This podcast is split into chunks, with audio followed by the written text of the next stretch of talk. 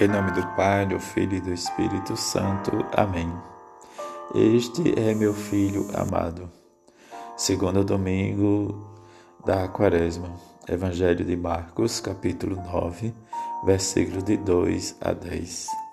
Naquele tempo, Jesus tomou consigo Pedro, Tiago e João e os levou sozinho a um lugar à parte, sobre uma alta montanha e transfigurou-se diante deles. Suas roupas ficaram brilhantes e tão brancas como nenhuma lavadeira sobre a terra poderia alvejar. Apareceu-lhes então Elias e Moisés e estava conversando com Jesus. Então Pedro tomou a palavra e disse a Jesus: Mestre, é bom ficarmos aqui. Vamos fazer três tendas, uma para ti, outra para Moisés, outra para Elias. Pedro não sabia o que dizer, pois estavam todos com muito medo.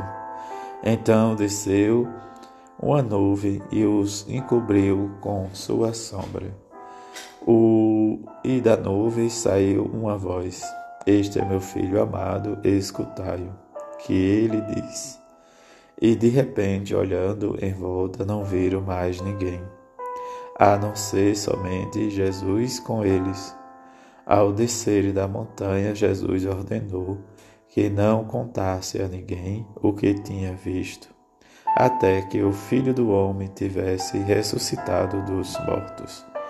Eles observavam esta ordem, mas comentavam entre si o que queria dizer ressuscitar dos mortos. Palavra da salvação, glória a vós, Senhor. Neste segundo domingo, em que experimentamos hoje a transfiguração. E diante da transfiguração, nós vamos escutar da palavra de Deus esta experiência da comunidade primitiva em que nos leva a viver a experiência com a palavra de Deus, o Filho amado. A antífona de entrada nos diz: Meu coração vos disse: Busquei, e a vossa face é vossa face, Senhor, que eu procuro, não desviei de mim o vosso rosto. Neste pensamento do salmista que nos convida a buscar sempre o Senhor e sua face, e que também nos pede que não desvie o seu rosto. Mas também, nesse domingo, Jesus nos apresenta, diz, o mistério de transfiguração no Monte Tabor, a revelação de sua glória, a plenitude da lei e dos profetas. Mas também, nesta campanha da fraternidade, de modo diferente, o Senhor nos convida, e dizer, a igreja nos convida a abrir o nosso coração à transformação em que Cristo nos realiza no meio de nós, por meio da penitência e da prática do amor fraterno. Diante dessas duas circunstâncias, nós possamos celebrar e fazer para esta semana o nosso propósito para vivenciar a nossa oração, jejum e a esmola. A primeira leitura nos fala do sacrifício de Abraão, e diante desse sacrifício, ele vai realmente entender todo o projeto do amor de Deus. E diante do amor, como o próprio filho Isaac pergunta: onde está o sacrifício? E ele vai dizer que Deus proverá. E diante da providência de Deus, nós possamos realmente experimentar também em nossa vida o que Deus nos prove sempre.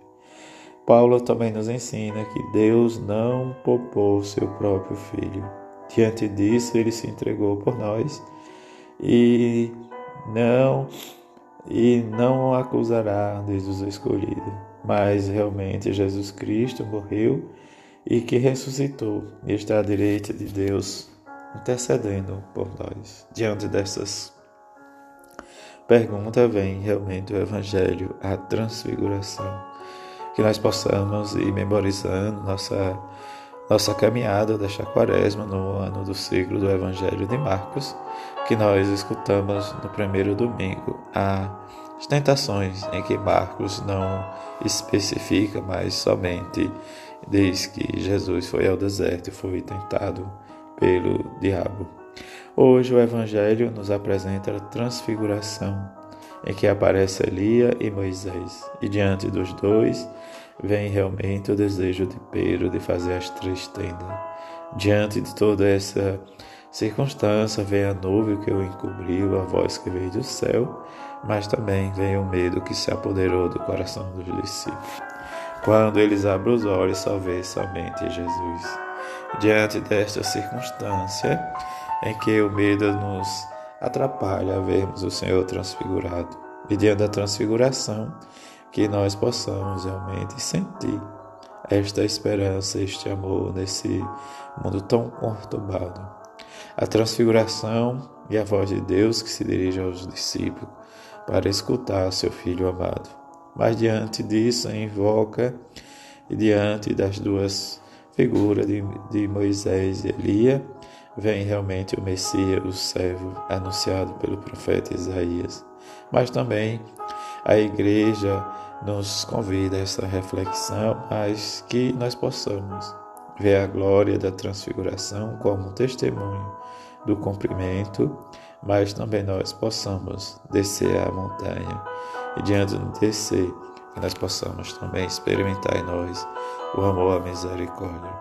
Que rezemos tudo isso e façamos ao nosso propósito, mesmo de circunstância não cumprir, mas que o amor e a misericórdia de Deus seja manifestado em nossa vida.